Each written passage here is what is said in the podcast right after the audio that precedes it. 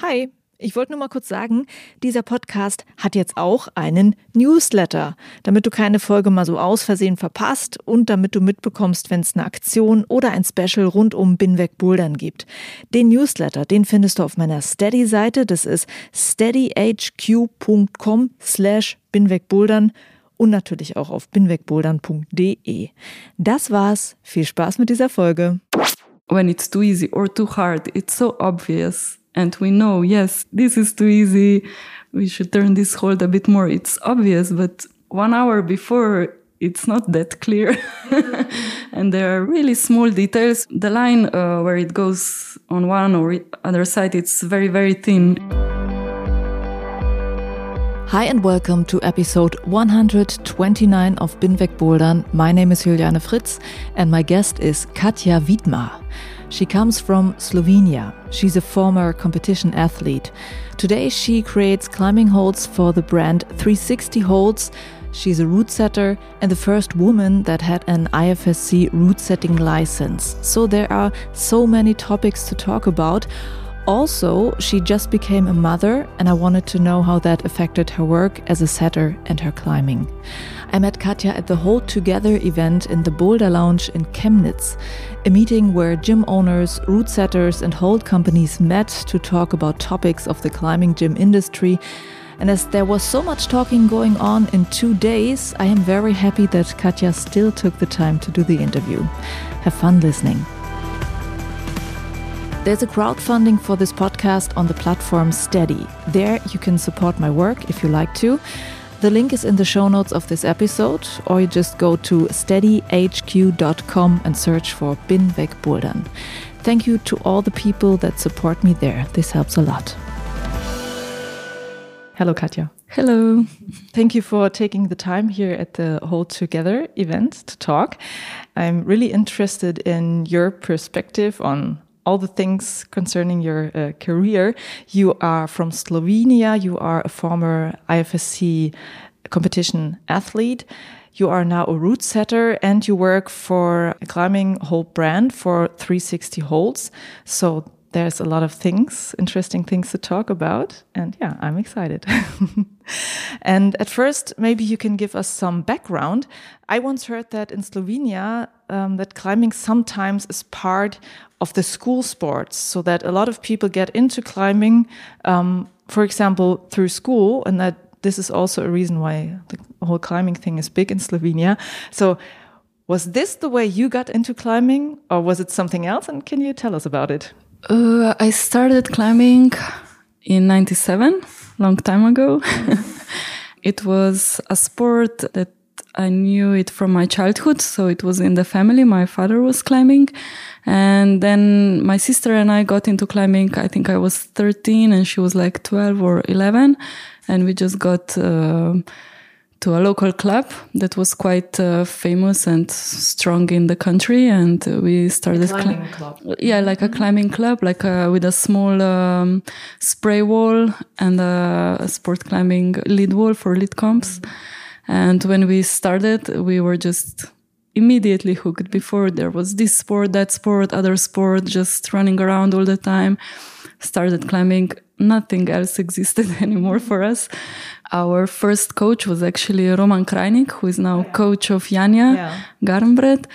So we kind of grew together and, um, yeah, me and my sister had some, especially her, uh, some success in competitions and he was our coach and now he's still maybe the best coach in the world or for sure the most successful so yeah.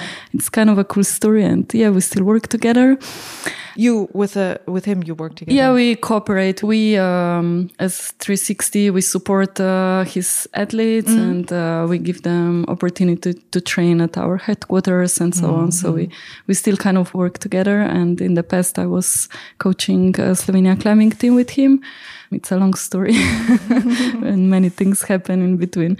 So later uh, I started as a sport climber and later I switched to bouldering and kind of never came back to sport climbing.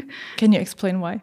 uh, I don't know, just got hooked on this uh, on this bouldering thing, and maybe now I'm going back to sport climbing a little bit more. But yeah, I was mainly competing in bouldering comps, and when I stopped, I just wanted to climb outside more and. Um, in the meantime, I got into route setting and coaching and later only route setting and so on. So it was kind of, I never had a really big plan of where I'm going, but I just went with the flow and somehow I'm here now.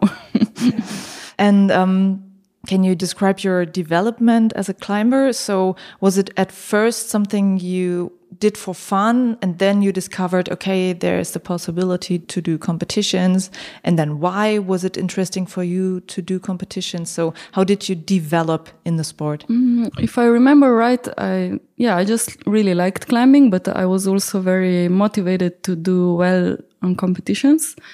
We immediately start kind of serious training and i don't know we did crazy sessions like all summer holidays when everyone went with their parents to seaside and stuff we were just training training training never stop. And uh, we kind of just caught up with the best ones in the country really fast. And yeah i don't know. I was really motivated. I had this drive that i want to do well um, in comps and uh, try to be a good climber and that's how it happened. But yeah i also really really loved it.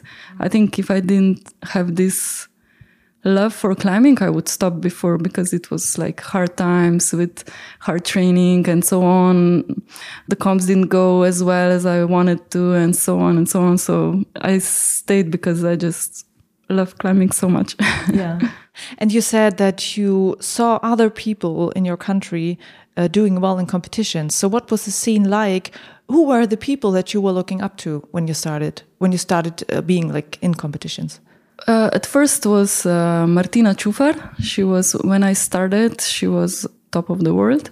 So uh, after a few years, we were able to go to train with her and uh, like uh, have a national training um, with her. And i don't know you just when when you have opportunity to do something like this and you see that maybe you don't beat her but you can climb on the same route it gives you a big uh, boost of motivation and uh, you see the possibility that you can do something. And i think it's a very from martina on it, it was always someone who kids could look up to, especially in girls' team. Mm. There was then my sister Maya and Natalija Gros, and then um, Mina Markovic, and now it's Janja. So there was always someone like on very, very top that the others could follow or try to come close, let's say. And I think that's part of the thing why the team is so good uh, throughout all, all the years. Mm.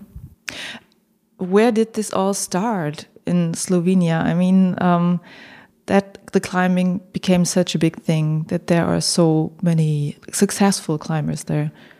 Uh, I think there is not a simple answer to that, but in general, Slovenia has many really successful athletes in many individual sports.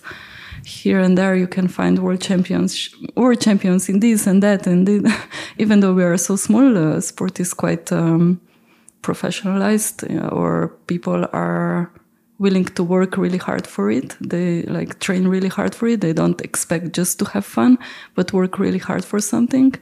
I guess it's maybe also in our genes or something that some individuals have. And um, for climbing, there was a big tradition of alpinism before, like in 80s, 90s, and so on. Each town had a local club with maybe a small spray wall and so on. And slowly, uh, sport climbing developed from that. And yeah, people were just training hard on these small spray walls all around. And um, here we are. yeah. I had just been uh, uh, watching a video uh, where they showed the old gym where Janja used to train when she was younger, which is also it looks nothing like the Boulder Lounge where we are at right now, but it's more like uh, like a private wall that someone builds in his his house, more spray wall character, and you would not expect this to be a place where like a world elite trains. But would you say that also these circumstances lead to something like to success? It's another maybe another way to train possible there.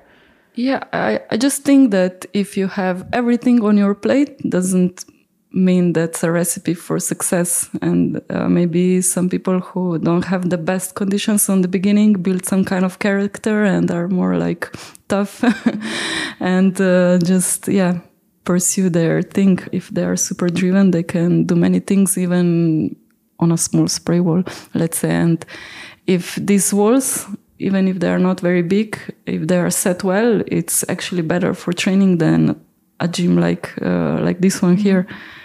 You can do many things. Yeah. Do you remember the first gym where you trained? What did that look like?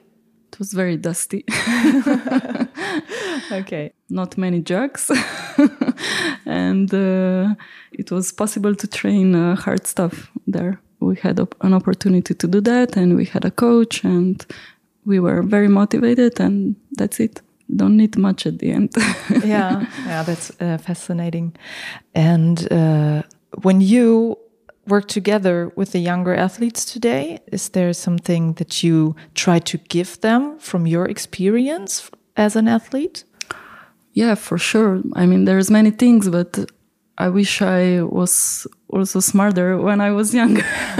I was very, very stubborn. In general, I would say um, just work hard and don't look for excuses elsewhere. Find it in yourself. And um, when you're out of your comfort zone, you try to somehow enjoy it when you're working on your weaknesses and don't be too stubborn in doing it your way because you know everything and things like that. And try to learn from others. Don't always see them as a as your competition. Yeah. You are a route setter today. And uh, can you tell us when did that start? Like first time setting why did you want to try it I kind of started setting when I was uh, coaching kids in, in, a local club, and then we reset a spray wall, or I set something for them on the lead wall, and so on. So it was like a tool for coaching. So I did not start in a commercial gym, but more from this way, from coaching. It was like an extension for me. And I realized that I feel really good in this role and it kind of fits me better than coaching because maybe I'm not very good at watching other people people climb because I want to climb as well. and later I um, joined Slovenia climbing team as uh, I tried to help with bouldering part uh, a little bit and I started setting more for them. So kind of very quickly I set for the best in the world just to set trainings and so on. I started with a group of guys who were already very experienced uh, setters, IFSC setters like Simon Margon and Aljoša Grom. And they just took me with them and we worked together and I learned really fast. And later I got opportunity to set something internationally and so on and so and later a World Cup and so on and so on. So yeah, that's my background from route setting. Yeah. Would you say that you have uh, an idea or a philosophy in route setting? Some rules that you like to follow? I don't like rules.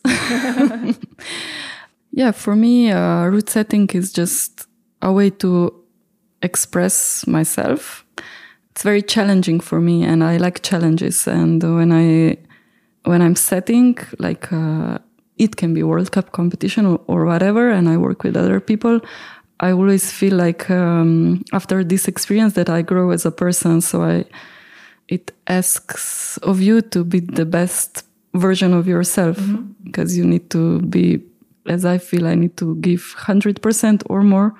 And maybe 100 is enough, but sometimes I, I want to give more.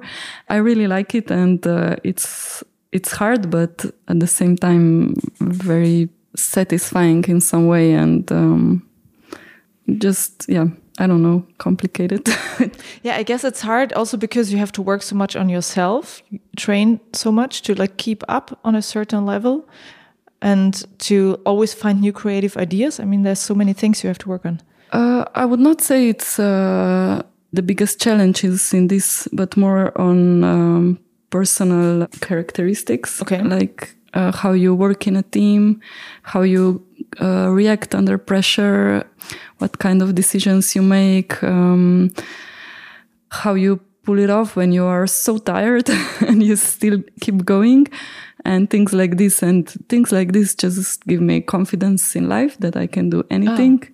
It's just a big challenge and I, I really like this. Okay. Yeah. That's interesting. And, um, as a former athlete, you know the struggles of these athletes also maybe what goes on in their minds while the competition do you have that in mind when you do route setting for a competition I do. I always try to imagine what climber uh, needs to do when they have four or five minutes and they come on the mats and this is in front of them, something they see for the first time. So uh, for me, yeah, it's uh, easy to get into this role as I was an athlete and I imagine myself, what if I came on the mats and see this and I need to perform? So maybe some things that are easy to do when there's no audience, no clock behind you saying, oh, one minute left and so on. It's an easy climb actually, but in all this, in this situation, it's really hard to climb it. So I try to understand this and the mindset when you are full of adrenaline and you just want to kill the boulder and uh, there's a slab and you just need to calm down and climb it. And that's not so easy to do. so sometimes I think, oh, it's an easy slab. It's not so hard, but it's actually really hard to climb this in competition. Mm. So yeah, I try to imagine this. That's something I think uh, a lot of people don't understand about competition route setting when they think, okay, this might be the hardest boulders ever in the competition. And then we often hear from route setters, no, they are not. It's just hard to climb them in four or five minutes. What would you say? What are other things that you sometimes wish the audience to understand? Oof. Oh, it's really hard to understand actually all that that is going on, or some things are just uh, maybe lost when you only see it on the screen. Also, like when it's too easy or too hard, it's so obvious. And we know, yes, this is too easy. We should turn this hold a bit more. It's obvious, but one hour before, it's not that clear. and there are really, really small details, really small. The, the line uh, where it goes on one or other side, it's very, very thin. It's like just small adjustment that make all the difference. Mm. And you need to somehow feel it and like to guess what will they make of it and yeah i don't want to say guess because we should know but yeah. actually it's just at the end it's feeling what yeah. what you're left uh, and like discussing with the team and so on and you just need to make one decision and it's a small decision but one hour later it looks like a big one mm. This is really hard to understand if you are not on the other side, but it's just how it is. And it's also why route setting is so addictive. Like this, I don't know, I don't know, and you never will know actually. It's what makes it yeah. so exciting. Yeah.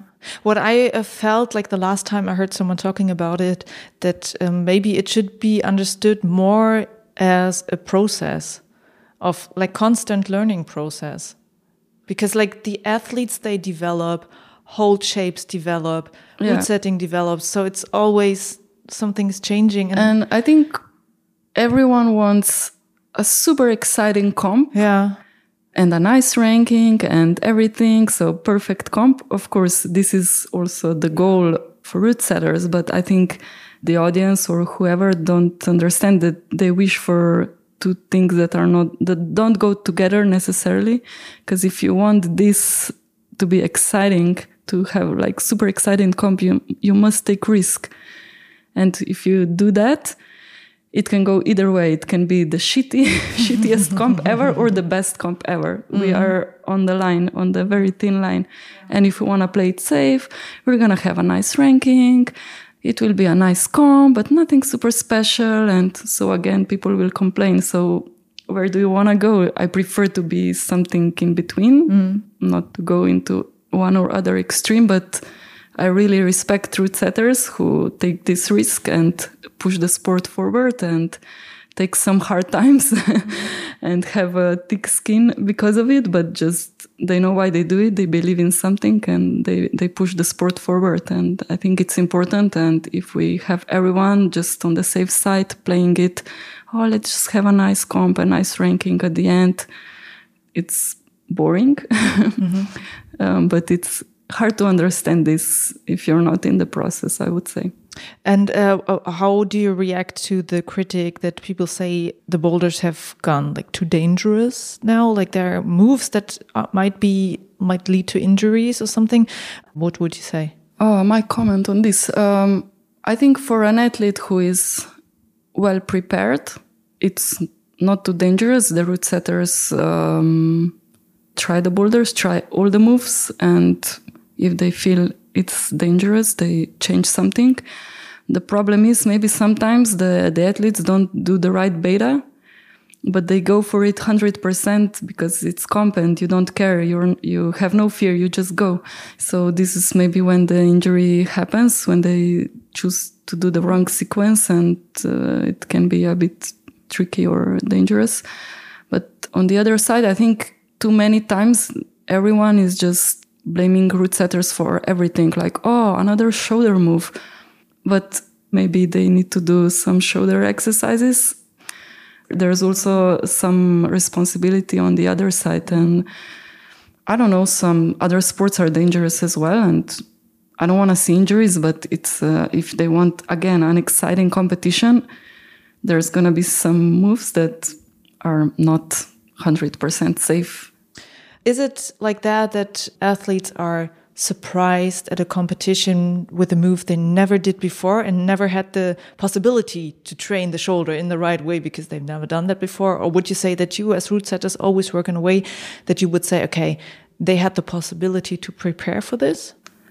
I mean, it's about the whole body preparation. Yeah. It's, I'm sure they should be better prepared than we are.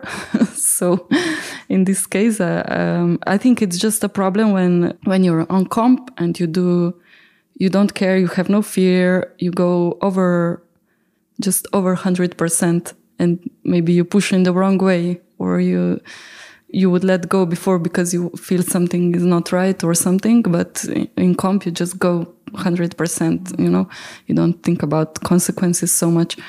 Yeah, I think it's the preparation and you need to just be able to train on as different moves as possible. And, um, I'm not like apologizing for route setters now, but I really think it's also other uh, things to be done here, not just the route setters to tone down everything because there might be some issue with finger or shoulder but like i said when we when we work and we feel that something is on limit we change. We always think about safety too. Mm. and the landing zone and the, the fall is it too much like this or like that? Yeah. There had been an event uh, that you were also a part of where you trained with Janja and Yoshiyuki. Mm -hmm. i read about that that you tried to set boulders that are like at the limit maybe of these top athletes also to try a little bit how far can we go? So like how strong are they? What can we set for them? Can you talk a little bit about this meeting and what maybe what you learned there? Ah, it was very interesting, and I think it was a good way to bring the route setters and climbers a bit together. Because, uh, like, I remember a few years back, it seemed like we are on different sides, like route setters against mm, athletes, but it's actually the opposite. We work for athletes. We want to give them challenge and opportunity to show how good climbers they are, not to just make them fall. Of course, we need to make them fall, but it's not the ultimate goal. The ultimate goal is to to find the perfect performance maybe for someone who is the best in the world. Mm. And we try to find this limit here and yeah, this event was uh, super nice, and um, I got to set with some other really good setters, and uh, each experience like that gives me a lot of motivation and inspiration, and so on. And it was just interesting to explore in this way because normally we don't even have time on comps to really dig into something like this.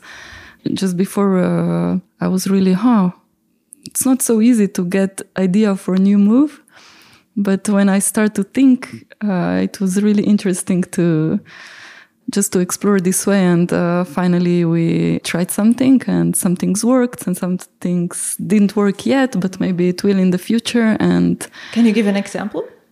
I uh, had an idea about this move from some press coordination thing, and um, it was hard to make it work. and we we dig really deep uh, with Gen, who uh, Hirashima, who had similar idea and was like, okay, let's let's work on this together, and uh, was interesting and um, was also interesting to see how strong Yoshiyuki was. I, yeah. From comps, I did not uh, have this idea, and uh, in some style now I see how yeah. how crazy he is. And for Janja, I already knew before because I know her quite well that she's uh, much much stronger than she can show on most of comps. Mm. Would you wish that there were more possibilities like that to work together? Uh, yeah, for sure. Like I said, I think it's uh, interesting and a way to push the sport forward, just to bring this together because it's really not route setters against athletes, but for athletes, I would yeah. say. Yeah, but sometimes it's when you look at it in like in social media, it seems like that. But I um, hate social media. yeah, but yeah, it seems like that. I, I agree, but yeah. it's really not. um, when you set for a competition, uh, is the IFSC or are any coaches like giving you guidelines, telling you, okay, you should do this or you should not do this? So, um, are there many things that you are told to do? I haven't set an IFSC comp for some years now, but um, so I will not say how it is at this moment. Um, there are obviously some guidelines but I think that the paper can handle everything and it's easy to say, set like this or set like that or do this. And I think with more rules and guidelines, we lose many things. So I think it's important to keep the freedom for route setters to to do their thing and just yeah not put too many limitations because uh, yeah like I, I, think many things are lost and then we end up having boring comps. Mm. That's my opinion. Yeah, okay. Um, do you remember a situation at a competition where a climber climbed a boulder that you set or where you where you were part of the setting and that was intense for you watching the climber. So can you take us into your head while watching the climber at a competition? Um, yeah, I, I, have many memories, of course, um, from Hachioji uh, World Championship, I think 2019. The round was quite hard, of course, in Japan, like always. And then uh, we had one boulder that we knew that was really hard. It was number two, and I think only Janja did it. And so the comp was starting to get really slow, everyone spending four minutes on it and so on, except her. I knew that the next one was my boulder, who was supposed to be like medium. And all the guys from setting team after this boulder, after number two, just left because, uh, and have a smoke outside. so I was just there alone and we're like, where is everyone? and then, uh, they could not do it. They, they, I thought start was easy and they could not figure it out. It was suddenly big drama for me. Oh my God, what's going on here? and then I remember Miho topping it and I just screamed like if there was silence in the, in the arena. Yeah, I, I just screamed so loud when she topped it and it was good moment. And I was like, where is everyone? we need to celebrate. oh my so, god! Yeah, moments like these are super cool. Yeah, but yeah, you also have the bad ones where you're like, oh my god, I want to disappear. mm. Uh, one interesting thing about you and uh, the competition setting is that you were the first woman to have an IFSC route setting license. What did that mean to you? Not much, to be okay. honest. I didn't even think about it it was never my um, goal or intention, or I was not driven by this. I just wanted to set and I wanted to do it as best as I could. And I ended up doing World Cups. And I just took every opportunity that, I got and set, set, set. And yeah, I got there. I hope not just because I'm girl, but also because I could do a good job. And um, I don't know, somebody had to be first, and of course it's a good thing. Um, but yeah, I'm kind of over this gender thing and female setting and this and that. It, for me, it's just setting, and I'm just a route setter. But mm. of course, it was kind of important at that time. Yeah.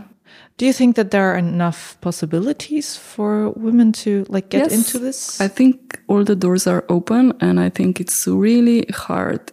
I know many guys who are so passionate for this and put so much into this and it's really hard for them because there is so many to get far to finally set for IFSC and I'm not saying that it's easy for girls, but the doors are more open. So if you if you're a girl and you are uh, you have a lot of passion for this, you're willing to work really hard, you are good enough, all the doors are open. So I think it's the opposite at the moment, and I think it's it's good to think uh, at the moment it's like this, and it's good thing to to get more female setters in. And another thing that's interesting, you're not only a route setter, you also work for um, a climbing hold brand, uh, the 360 Holds. At first, can you tell us what is your job in the company? Uh, yeah, I'm co-owner of 360 Holds. I did many things in beginning. Uh, we were small and then we grew. And at the moment, I'm mostly doing uh, shaping, uh, setting, uh, marketing things uh, not so much administration and orders that I did in the past as well. So more things that I think I'm good at. yeah. yeah. Um, in the process of creating a new hold, what's important? What do you have to think of when you say, okay, we want to create something new? Uh, for me, it's very well connected to setting setting goes with shaping shaping goes with setting while i'm setting i have idea for shaping while i'm shaping i have idea for some moves in setting and so on and also the process is kind of i know what i want i know what i'm doing when i'm shaping but at the same time i'm just going with it and um, something will happen i guess like more intuitive way uh, to do it so i think it's good combination for me to to do both what was um, like a whole shape that you created? Uh, like I, the last thing. Uh, the last thing I shaped was uh, some of the new uh, asymmetric balls with high profile ones that we just came out with. So that was the last last few shapes. Yeah. Yeah, and um, there were uh, holds that there was a controversy about yes. right now. Uh, maybe we have to explain a little bit for someone who doesn't know. Um, so the 360 brand created holds that are dual texture, but you created them in a way that it's not so like obvious where is the side with the grip and where is the shiny side? And you really have to like look closely at those holds. I mean they are here in the boulder lounge. We can look at them. And um, I think when you really look at the hold, you see it. So, um, but there was a controversy about these holds where, for example, athletes said it might be more dangerous to use these holds because you can't really see where to grip, where to step, and you might fall. Some people liked the idea, some people did not like the idea. The interesting thing is you have all the perspectives. You are the hold maker, you are the route setter, you are a former athlete yeah. What do you think? Uh, I think just in general, people who never actually saw the hold and have them in their hand or climb on it or set on it had a really strong opinion about it. Mm. Like it's dangerous, it's not fair, and never really tried it. Mm. So I think that was. I don't know, kind of strange, but it's how social media works. Yeah. Today, everyone can have a strong opinion and be smart just uh, sitting at home on the couch and typing on the phone but you either like it or you don't like it and it's okay we uh, got really good feedback on it from athletes coaches route setters from everyone not just route setters who want to do evil things for the athletes but also uh, good feedback from climbers who try them. And i think it's uh, basically just another dual texture hold, but with the pattern that it's on, it makes it a bit harder to realize where something is. And it's just a tool for a style of setting when you want the movement to be more intuitive and the climber needs to search for something and things are not so obvious. The style already exists for a long time and setters uh, set in this style, but it's not the thing we only want to see on comps. We, we are not saying this is where it's going or mm. something. It's just a tool for one kind of styles, let's mm. say, that it's really interesting and easy to set with mm. something like this. So I think it was just a big drama about it. And I don't see why. Um, I don't think it's dangerous, but like every hold you can use in a dangerous way. Yeah. If, and if you're route setters, you need to know these things, what you're doing. Yeah. What I was thinking, like when I was standing in front of the boulder here at the Boulder Lounge, is when you stand in front of the route of the boulder, you see where you can touch the hold and where it's good. And also, um, the first competition where they were used, it was so obvious like the the boulder was built in a way that it was clear where the grip is on the hold. So I mean, as you said, you use them in a way where it makes sense.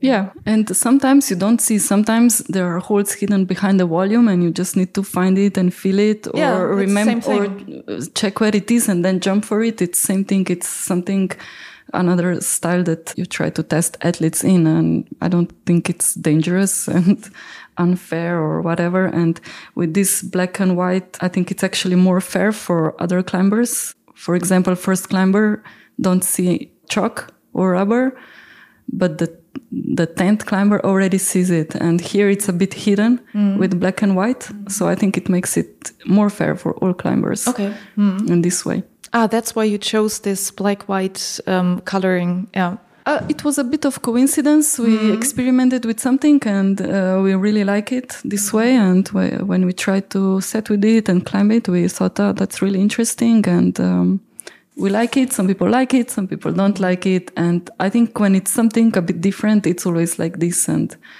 for me, it's okay. I'm not trying to say to everyone, oh, you need to like this. It's very good. You can choose you like it or not. It's a bit different and maybe it's better than just having everyone to be indifferent about our holds. So maybe yeah. it's okay so like this. Everyone knows 360 holds. yeah, in a good or bad way. But I think uh, like we will not push this um, market or route setters or climbers will say if it's good or not.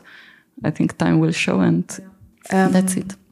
There's another um, topic that I find very interesting to talk about with you, and that is um, you have just become a mother. Of course, that influenced your career, your job. There are some uh, female route setters listening to this podcast, and I get the question sometimes that they say there are so few women out there who talk about their experiences with their work and um, pregnancy and becoming a mother and how to balance all of this. I know that, like, every, as I had this experience too, becoming pregnant, becoming a mother, I know that every experience is different. But it's good to get some perspectives and maybe uh, you can share parts of your journey. So, like, when you became pregnant, how long did you go on working? How did you go on working? How did the work change for you? Uh, yeah, I must say I'm really lucky that I actually have free hands in about setting and I don't have to do it to pay my bills. I do it because I want to do it, not because I need to to survive. So uh, in this case, it was quite easy for me. I just uh, worked as much as I wanted to. And maybe I said, I don't know, I just joined the setting team and I was like, just stay low on the ladder and put some holds. And then I asked, Oh, can you put this stop for me? Yeah. yeah. so it was kind of funny to boss people around, put this up there, higher, left, right, and so on. But I did just, uh, I did not set comps uh, when I was pregnant, just some stuff for our marketing videos and so on. So was more like having fun with it and nothing serious. So yeah, for me in this case, uh, I just uh, work more in the office and uh, did other things while I was uh, pregnant, and I'm happy that I could do it this way. It was easy for me to take this decision because I didn't have this pressure of how will I manage this um, with my work, of course. Mm. And after uh, giving birth, coming back to the sport, that's also a big topic. Can you tell us a little bit how it worked for you? At the beginning, I thought, "Oh my God, it's so hard! I will never, never be able to climb again."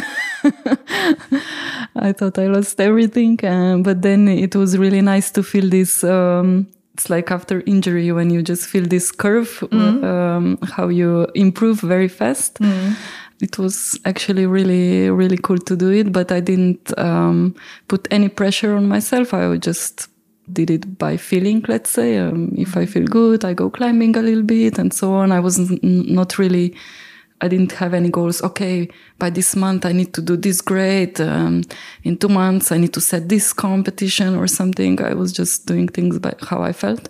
Was there anything very surprising to you about like recovering after giving birth after a pregnancy something that i mean you, you know this process is like when you do it for the first time you're just su so surprised by what is happening with your body so i just remember that when i was uh, maybe eight months or seven i don't know how many months pregnant and i was still climbing because i easy stuff of mm-hmm. course but i felt good in it but finally i understood why the beginner needs a foothold there. Yeah. so I was like, finally, I can set good, easy commercial boulders. Finally, I understand the beginner climbers. and I thought, oh, climbing is a really hard sport. but yeah, um, so what was the question again?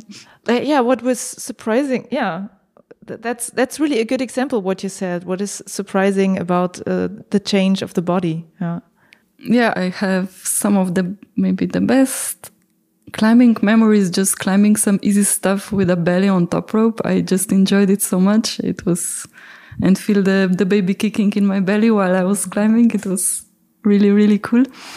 After I gave birth, I had a C-section, an emergency C-section, so the recovery was a bit different. It was really hard on beginning. I could not do anything, mm. but then I got a really fast curve of improvement and it was like a new beginning and uh, just uh, discover again the love of climbing because sometimes when we when we feel strong and you oh I want to set uh, send this I want to do that and after that was just I just love climbing and I just climb and I love the movement and mm -hmm. moving on the wall it makes me feel uh, again like me mm -hmm. yeah because after you become a mother or a parent you lose yourself a little bit. You just go, uh, I need to take care of the baby, ta ta ta ta ta, and you don't sleep and so on. So it's really easy to kind of lose yourself in this. And when I went climbing, I just felt like me again. Mm. So that was really nice for me. I understand. I heard uh, one uh, route setter saying that she um, can set boulders a lot from just her imagination. She does not need to test it because mm -hmm. she has such a big experience that she knows, okay, I have to put this here, I have to put this there. Can somebody else test this for me? And then we adjust. Yeah, so exactly. that's also maybe a possibility. Yeah, yeah. And it's yeah. good, good exercise also as a setter to not be able to test sometimes. Maybe you have a, it's not just pregnancy. Maybe you have an injury. I don't know. And you can set and really try to imagine moves from the ladder and, makes you a better setter for sure. Because mm. sometimes we are like always like, oh, let's just put something, something, something. Uh, we will try later and so on. And then the the first draft is doesn't really work, and so it's good to do this even um, even when, if you when were you, able to yeah, climb. Yeah, exactly. Mm. Yeah. Last question. Okay. what is next? What's what comes up next for you? So, are there like any new competitions you will work at, or what's next at 360 Holds? So, anything that you're looking forward to? Um, at the moment, I don't really have a big plan, but this year uh, I decided not to set for IFSC. Um, they asked me, I think, in November, and my little one was like just started kindergarten and he was sick all the time, and I did not have any second to to climb or do anything about my fitness. so I was like, no, uh, it's too much, and I still feel it was on my physical limit before, and I feel like it's uh, I would just end up injured as I am now. And maybe I don't feel like I can give enough to the team. And I just don't want to do it just just to be there. That's just my feeling. I don't know if it's right or wrong. And, but uh, yeah, luckily I have this luxury in life that I can decide what I feel it's good for me. What's the future? Uh, yeah, we just uh, actually ended one period. We came out with new hall, with new shapes. We did some setting courses at our headquarters. Uh, so we kind of have a bit of a break now, and then uh, more things will happen in the summer and later in the autumn when we have a few more other projects. Then I wish you all the best uh, for the future plans, and thank you for being here. Thank you. This was Routesetter and Hold creator Katja Vidmar. Thank you so much for the talk. Thank you all for listening. And I'd be happy if you also join for the next episode. So goodbye, Juliane mein Name und ich bin wegbouldern.